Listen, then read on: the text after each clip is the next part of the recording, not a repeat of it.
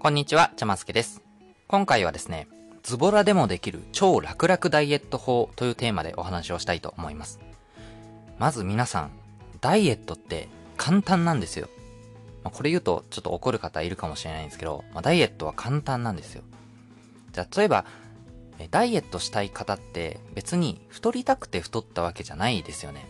自分の意志力に頼って、よし、頑張るぞ、絶対に太ってやるみたいな感じで、決意をして、毎日毎日必死に努力して太っていったわけではないですよね。じゃあなんでそんな風に太ってしまったかっていうと、人間が環境の変化に適応しやすい生き物だからなんですよ。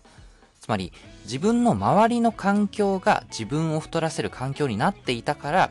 自分の意思とは無関係に次第に自然と太っていってしまったというのが、まあ、太ってしまった原因だと思うんですね。ということは、逆に痩せる場合も同じで、自分の意志力に頼ったとしても、うまく痩せることってできないんですよ。頑張って頑張って必死に努力して、なんとかダイエットに成功したとしても、周りの太りやすい環境そのものが変わっていなければ、またですね、自然と太っていってしまいますと。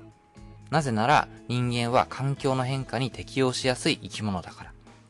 なので、今日一番お伝えしたいのが、自分の意志力に頼って頑張ってダイエットするのはもう卒業しましょうということです。まあ一応ですね、今回のタイトルが、ズボラでもできる超楽々ダイエット法っていう、まあかなりあの、俗っぽいタイトルになってるんですけど、むしろですね、ダイエットってズボラで超楽々じゃないと成功しないんですよ。自分の意志力に頼って頑張れちゃう人、努力ができてしまう人っていうのは、もう頑張って頑張ってダイエットして、で、成功して、少し気を抜いたと思ったら、またリバウンドをしてっていうのを繰り返してしまうんですね。でもズボラな人は、自分の意志力とか努力には頼れない。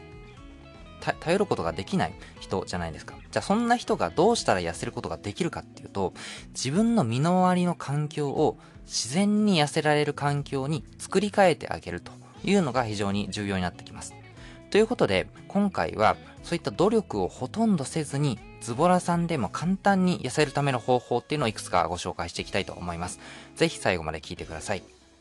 この番組ではですね、こんな風に日常生活のためになるようなお話を毎週お届けしています。ぜひ番組の定期購読をお願いします。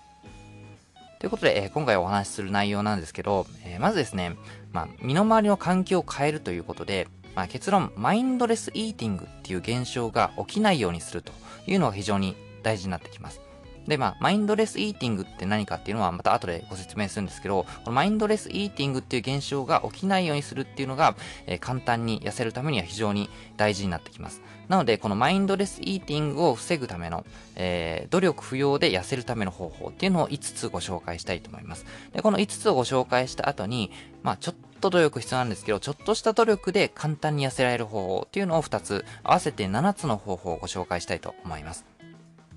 ということで、まずはですね、今お話ししたマインドレスイーティングって何なのかっていうところから、えー、お話をしていきたいと思うんですけども、マインドレスイーティングっていうのは簡単にご説明すると、無意識に食事をしてしまうこと、これをマインドレスイーティングと言います。無意識のうちにたくさん食べてしまったりとか、別に空腹じゃないにもかかわらず食べてしまうこと。こういう無意識の食事のことをマインドレスイーティングと言います。まあ皆さんがイメージつきやすいのが、えー、例えばテレビを見ながら食事しているとき、まあ、基本的に人はマインドレスイーティングになりやすいです。まあ、このテレビの世界に没頭してしまっていて、とりあえず目の前に置かれた量を食べきるまで食べるという状態になってしまうと。こういうテレビを見ながら、テレビに没頭しながら食事をしている状態。こういうのをマインドレスイーティングと言います。で、こういう状況って非常に危険で、例えば、こうテレビを見ながら食事をしているときに、目の前に少なめの食事があろうが、多めの量の食事があろうが、とりあえず反応的に全部食べきるっていうことをやってしまうのが人間の体の仕組みなんですね。こういう状態のことをマインドレスイーティングと言います。で、このマインドレスイーティングっていうのは、過食、つまり食べ過ぎてしまったりとか、あとは消化不良になってしまったりとか、っていう原因になるので、できるだけ減らした方がいいというふうに言われています。で、このマインドレスイーティングって今のテレビを見ながら食事するという例をご説明したんですけども、このテレビというだ、えー、テレビを見ながら食事をしてるというだけではなくて、いろんなケースがあり得るんですね。で、どういうケースがあるのかっていうのも、えー、これからちゃんとご紹介していくんですけども、今回一番お伝えしたいのが、僕たちの食事っていうのは、この周りの環境にめちゃくちゃ大きな影響を受けているということなんですよ。なので、どれだけこうダイエットしようとか、頑張ろう、少なめに食べよう、えー、我慢しようというふうに思っていたとしても、自分の周りの環境がマインドレスイーティングしやすい環境になっていたら、どうしてもたくさん食べてしまうんですね。自分の意志力とか自分の努力とは全く無関係に自然と反応的にたくさん食べてしまうというのがこのマインドレスイーティングの仕組みなんですね。なので、このマインドレスイーティングを単なる意志力の問題として片付けてはいけないんです。まあ、時々ですね、あの、まあ、ダイエットを自分の意志力の問題として片付ける人って時々いるじゃないですか。もう頑張れば痩せられるじゃんみたいな。別に食べなきゃいいだけじゃんみたいな風に言う人いるんですけど、結局ですね、そういった意志力だけでは解決できないからこそ、そういう風に太ってしまう人っているのがいるわけなんですよ。で、その太ってしまう原因というのが、周りの環境です。なので、今回はそういった意志力にできるだけ頼らずに、周りの環境を変えていくことで痩せていくという方法をご紹介していきたいと思います。はい、ということで、えー、今回ですね、このマインドレスイーティングをしてしまう状況について、え5つご紹介したいと思います。1つ目が、複数人で食事をすると、たくさん食べてしまうということが分かっています。これ、食行動の社会的促進って言ったりするんですけども、えー、複数人で食べると、一人で食べるよりも、えー、たくさんの、えー、摂取カロリーを取ってしまうということが分かっています。逆に大人数で食べるよりも、一人で孤独に食事をした方が摂取カロリーが少なくなるというのが、え、この食行動の社会的促進という現象になります。で、これなんでかっていうと、こう複数人、つまりグループで食事をしてしまうと、無意識にですね、人間っていうのは、一番早食いの人にペースを合わせてしまう傾向があるっていうことが分かってるんですね。じゃあ、例えば、皆さん、こう、グループ複数人で飲み会に行きましたと。なった時に、えー、基本的に飲み会っていうのはコース料理じゃなくて、つどつど注文する形式だと思うので、えー、目の前の食べ物が少なくなってしまったら、追加で注文を取るじゃないですか。で、その、追加で注文を取るために、その、だんだん目の前の食事量が少なくなってきたっていうのをえー、見て判断すると思うんですけど、人間っていうのは、この複数人で食事するときに一番食べるペースが速い人に合わせて、えー、ペースを上げて食べてしまうので、えー、一番、えー、一人その自分よりも食べるペースが速い人がその場にいると、どんどんどんどん食事が減っていって、どんどんどんどん追加注文してっていう風にやっていって、結局たくさん食べてしまうんですね。これが複数人で食事をすると食べてたくさん食べてしまうという原因の一つになっています。またですね、複数人で食べる場合って、会話をしながら基本的には食べるじゃないですか。でそうすると、会話に気を取られてしまって、じゃあ自分がどのくらい食べてるかって気がつかないんですよ。例えば飲み会が終わった時に自分がどれくらい食べたかってパッと思い出せないですよね。やっぱり、えー、会話が盛り上がって楽しくなった飲み会ほどその会話の方に気を取られてしまうので、自分が何をどれくらいの量食べたかとか、何杯お酒を飲んだかってあんまり記憶に残っていないんですね。なのでそういう風に意識をしながら、えー、自分の食べる量をコントロールすることが、えー、やりにくいというのが複数人で、え食事をする場合の特徴になります。さらに複数人で食事をする場合っておかわりを勧められた際にどうしても食承諾をしやすくなってしまうんですねこう一人で食事する場合って、じゃあ今ダイエット中だからおかわりするの我慢しようとかって考えることできるんですけど、えー、例えば複数人で飲み会に行った時に、えー、次の飲み物どうしますかとか、あるいは、えっ、ー、と、食べ物よそいましょうかっていう風に言われたら、無限にそれを断るってなかなか人間だったらできないじゃないですか。それに、まあ、あの、おかわりどうですかって聞いてくれた場合はまだいいんですけど、飲み会とかだと結構この、勝手によそってくれる方とかっていたりするじゃないですか。そういう方が一人いたりすると、やっぱりどうしてもたくさん食べてしまうんですね。なのでそんな風に複数人で食事をすると食べる量を増やしてしまう機会っていうのも自然と増えてしまうんですよ。なので、複数人で食事をしてしまうと、一人で食事するよりもたくさん食べてしまうということが分かっています。なので、皆さんがダイエットをするのであれば、なるべくですね、孤独に食事をしましょうと。その全く絶対に飲み会に行くなとか、友達と、えー、食事をするなっていうことではなくて、例えばダイエットをしてるんだったら、え、週に2回飲み会に行っていたのを週1回に減らすとか、えー、月に3回だったのを月1回に減らすとか、いう風に少しずつ少しずつ階段を一歩一歩上がっていくように、少しずつその孤独な食事のタイミングっていうのを増やしていくと。いうのが、え取り組みやすいんじゃないかなというふうに思います。っていうのが、えー、マインドレスイーティングをしてしまう状況の一つ目、複数人で食事をしてしまうと。というのがこの一つ目でした。え続いて二つ目です。二つ目は、空腹時に食料品を買うとたくさん買ってしまうということが分かっています。これですね、実際の実験で被験者を集めて2つのグループに分けて、一方のグループには7時間断食をしてもらってから買い物をしてもらいました。つまり7時間の間何も食べないでくださいねと。指示を出してから7時間後にお買い物をしてもらったグループ。で、もう一方のグループは、えー、事前に健康的な軽いちょ、えー、軽食をとってもらってから買い物してもらったグループと。えー、なので、まあ、かなり空腹な状態のグループと、もう直前に、え、食べ物を食べて、えある程度満腹感のある状態のグループと。この2つに買い物をしてもらって、えー、どういう風な買い物の仕方をするのかっていうのを比較した研究になります。えー、その結果、えー、事前に7時間の断食をしてもらった空腹のグループの場合は、えー、買い物の総カロリーが2840キロカロリーでした。もう一方の満腹の状態で買い物をしたグループの方は715キロカロリーでした。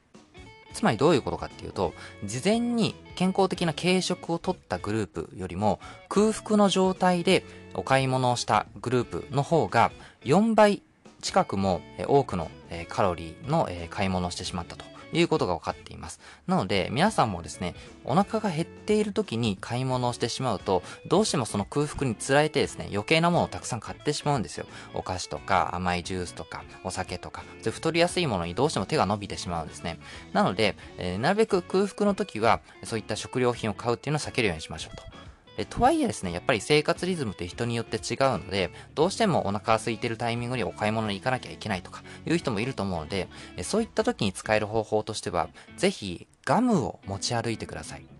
ガムを噛みながらお買い物をすることによって、そのガムってスースーするじゃないですか。そのメンソールの、えー、感覚によって食欲を抑えることができるので、余計なこと、余計なものを、えー、買わずに済むということが分かっています。なので、え、基本的には空腹の時には食料品っていうのは買わない方がいいんですけども、どうしてもお腹が空いてる時にお買い物しなければいけない時には、ガムを噛みながらお買い物をするというのをぜひ心がけてみてください。はい。というのが二つ目でした。え続いて、マインドレスイーティングをしてしまう状況。三つ目。三つ目は、見えるところや近いところに食べ物があるとたくさん食べてしまうということが分かっています。つまり、自分と食べ物との間の物理的な距離が短ければ短いほどたくさん食べてしまうというのが、えー、このマインドレスイーティングを、えー、誘発してしまう状況というわけですね。で、これは、え、ー、と、ロンドンのオフィスを使って、え行われた実験が元になっています。えまず被験者を2つのグループに分けます。で、一方のグループには、え自分のデスクの上の透明な容器にお菓子を入れておきましたと。で、もう一方のグループには、デスクの上じゃなくて、少し離れたところにあるキャビネットの中にお菓子を入れておきましたと。で、その上で皆さん自由にお菓子を食べてくださいねっていう風に指示を出しました。で、その結果どうなったかというと、え最初のですね、デスクの上の透明な容器にお菓子を入れておいたグループの方が、キャビネットの中にお菓子を入れておいたグループよりも、お菓子の消費量が5倍近くも多かったということが分かっています。つまり、たくさん食べてしまった方のグループっていうのは、えー、目の前にお菓子があるっていうことがもうすぐにわかるわけですよ。透明な容器なので、中にお菓子が、えー、入ってるってこともわかりますし、手を伸ばせば届くような距離にある。こういう状況にある人っていうのは、たくさんお菓子を食べてしまいましたと。で、もう一方のグループは、少し離れたキャビネットの中にお菓子があったわけなんですけども、別にかなりこの遠くて、えー、めちゃくちゃ頑張って取りに行かなければいけないというわけではなくて、立ち上がってちょっと歩けば手に入るような場所にあったんですけども、キャビネットの、ドアって、扉っていうのは閉じられていて、中にあるお菓子っていうのは見えないようになっていましたと。っていう風に、目に見える状態にお菓子が、えー、なっているか、透明な容器に入っていて、目に見える状態になっているかどうかっていうのと、あとは手を伸ばせば届くような距離にあるかどうかっていう距離と見えるかどうかっていうこの2つのポイントが食事量を左右してしまったということがこの研究からわかるわけです。で、もう一つの実験がですね、これは、えっ、ー、と、コーネル大学のブライアン・ワンシンクさんとジム・ペインターさんの実験ですね。えー、これ、秘書を集めて行った研究です。大勢の秘書一人一人にチョコレートが30粒入った蓋付きの容器を配りましたと。で、容器の半分は、えー、透明になっていて中身のチョコレートが見えるようになっていました。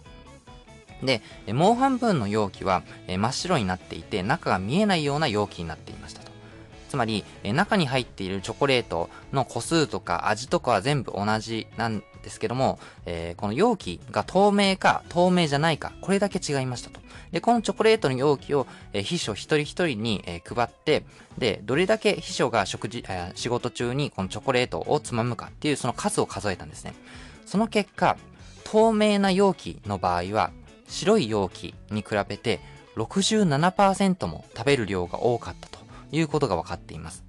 で、今回の実験の場合は別にチョコレート、まあ、つまり食べてはいけないお菓子との間の距離っていうのはみんな同じだったんですよ。距離は同じだったんですけど、目に見える状態にあるか、それとも不透明になっていて目に見えないか、目に見えるか見えないかっていう、それだけの違いなのにもかかわらず、えー、目に見えるグループの方が67%も多く食べてしまったんですね。なので人間っていうのは食べ物を目にするだけでも食べてしまいたくなるっていう生き物なんですよ。なので僕たちがもし、えー、お菓子とかそういう太り太りやすい食べ物を食べないようにしたいと思いたければ、その食べ物を目に見えるところに置いておかないようにすればいいわけですね。あるいは、距離を物理的に遠くに置くようにすればいいということが言えるわけです。なので、例えばダイエットをするのであれば、じゃあ今までは、えー、すぐそばの手に取れる場所にポテトチップスがありましたというんであれば、そのポテトチップスをちょっと離れたところにある、えー、ちょっと上の方にあって、背の、えー、背伸びしないと届かないような戸棚の、え奥の方に置いておくと。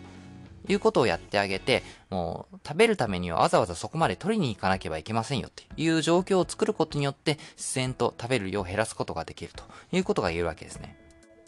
皆さんがダイエット中で何か食べたくないものとか飲みたくない飲み物がある場合には、まず目に見えない場所に置きますと。そして物理的にも距離を離しますと。冷蔵庫であれば冷蔵庫の奥の方になるべく入れるようにするとか、いう風に気をつけてあげることによって自然と食べたり飲んだりするよう減らすことができるということが言えるわけですね。っていうのが3つ目でした。え続いて4つ目。魅力的な女性の前だと男性はたくさん食べてしまうということが分かっています。まあこれもう少し正確に言うと、魅力的な異性を前にすると、男性はたくさん食べてしまって、女性は少なく食べるということが分かっています。つまり、男性が美女と会う時には、その男性っていうのは、えー、たくさん食べてしまうわけですね。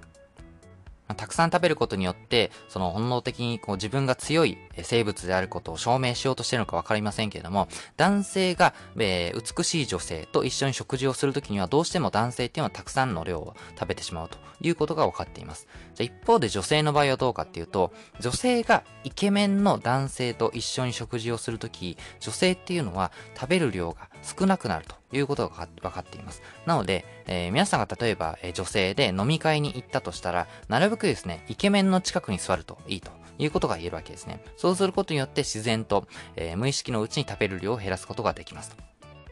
で逆に男性の場合は、えー、美人の近くで食事をしてしまうとどうしてもたくさんの量を食べてしまうので、えー、そこは気をつけるようにしましょうと。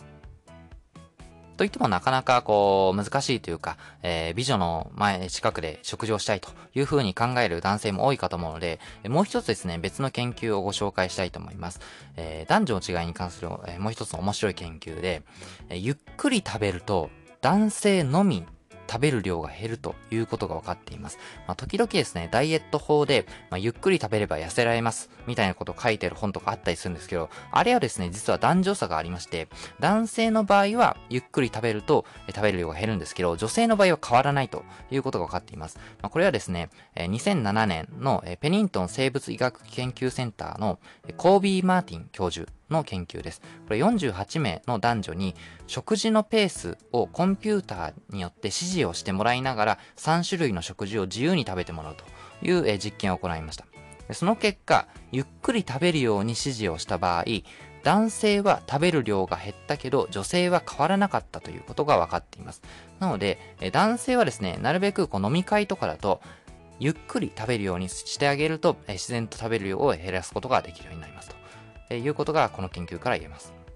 はい、これが4つ目でした。え、最後、 mindless eating をしてしまう状況の、え、5つ目。5つ目は、器が大きいとたくさん盛り付けてしまうということが分かっています。で、これはですね、コーネル大学のブライアン・ワンシンクさんによる実験が元になっています。この実験では被験者を2つのグループに分けて、一方には34オンスのボールを渡しました。まあ、あの、オンスっていうのは海外のその量を示す単位なんですけど、まあ、器を渡したわけですね。大きめの器を渡しましたと。で、もう一方には17オンスの小さめのボールを渡しました。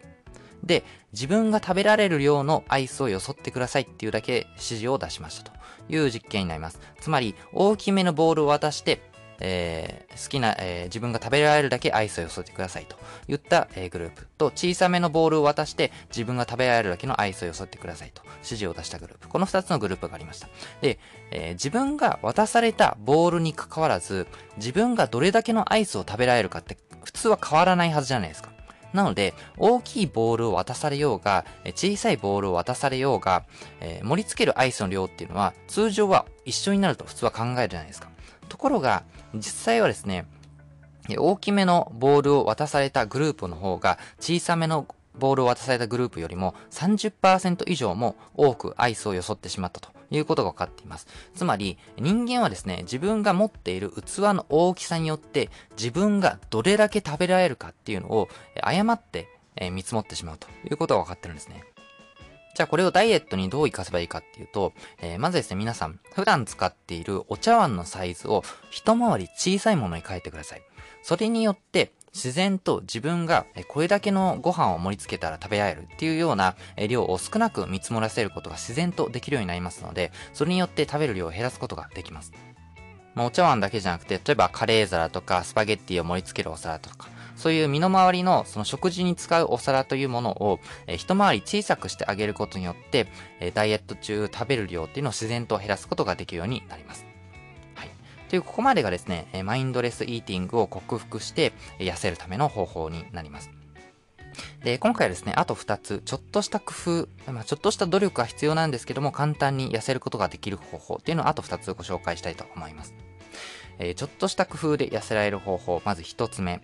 フードジャーナリングというテクニックです。このフードジャーナリングって何かっていうと、自分が食べたものの記録をつける。これだけで体重が減りやすくなるということが分かっています。これですね、2008年のカイザーパーマネント健康調査センターというところによる研究になります。これは1685人の被験者に30ヶ月間のダイエットプログラムに参加をしてもらいましたと。で具体的には、ダッシュ食事療法っていう、まあ、ちょっとあの、厳しめの食事療法と、あとは1日に30分間の運動、そして食事記録っていうのをやってもらいましたと。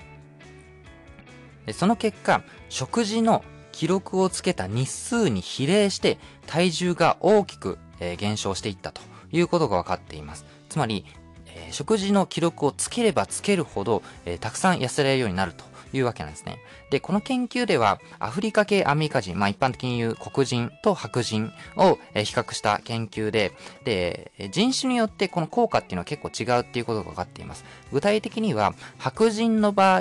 毎日食事記録をつけると、つけなかった場合に比べて2倍も体重が減りやすいということが分かりました。で、えー、黒人、まあ、アフリカ系、アメリカ人の場合は、白人ほどではないんですけども、えー、でも白人だろうが黒人だろうが、どちらの人種の場合も、食事記録をつけた日数に比例して、体重減少の割合が大きくなったということが分かっています。なので、人種によってその、なんだろう、程度に量、幅はあるんですけども、どんな人種であれ、効果がある方法ということが言うわけですね。なので、まあ、結構その、健康とかダイエットに関する研究って、人種によってこう、差が出たりするんじゃないのっていう指摘が、まあ、論文とかにされることあったりするんですけど、おそらくですね、この食事記録をつけた、つけるっていう方法は、日本人にも効果あるような方法だと思いますので、ぜひですね、皆さんも、えー、まあ、スマホとか、ノートとかでもいいと思うんですけども、とりあえず自分の食べたものをメモしていくと。えー、何をどれだけ食べたかっていうのをメモしていくというだけで痩せることができるので、ぜひこれもやってみていただければと思います。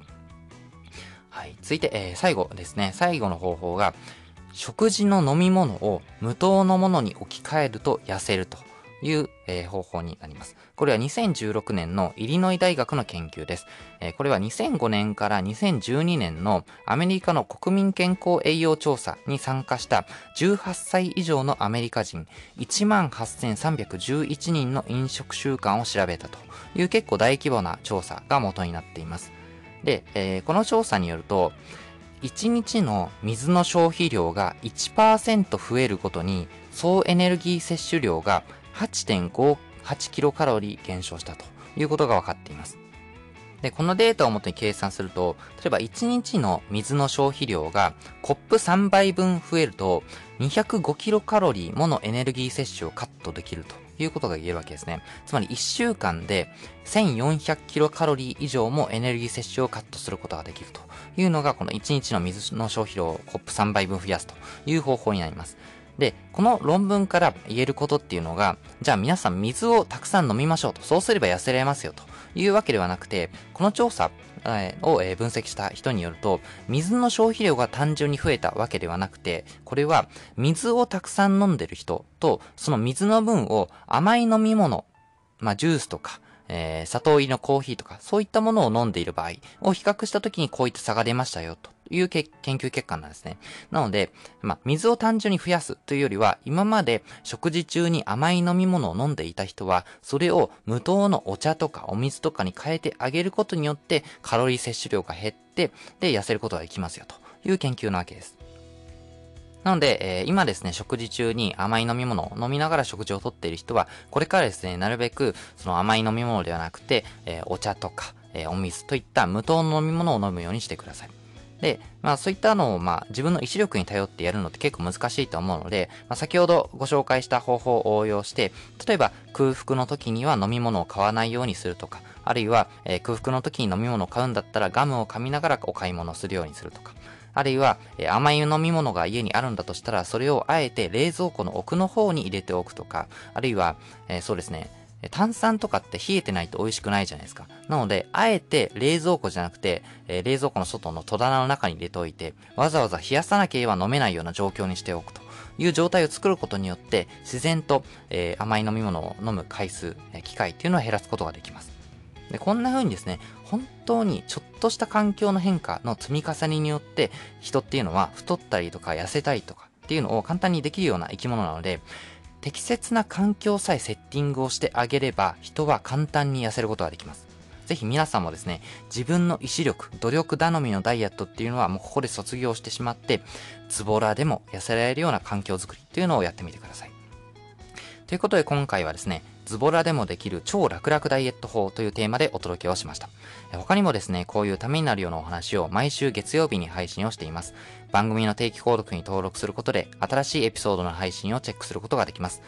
また聞きたいなと思っていただけたら、ぜひ登録してみてください。やり方はですね、今 Apple のポッドキャストアプリで聞いている方は購読ボタンから、Spotify で聞いている方はフォローボタンから、Google のポッドキャストアプリで聞いている方は定期購読ボタンから無料で登録することができます。また Twitter もやっていますので番組の概要欄からぜひフォローしてください。では次のエピソードでお会いしましょう。お相手はちゃますけでした。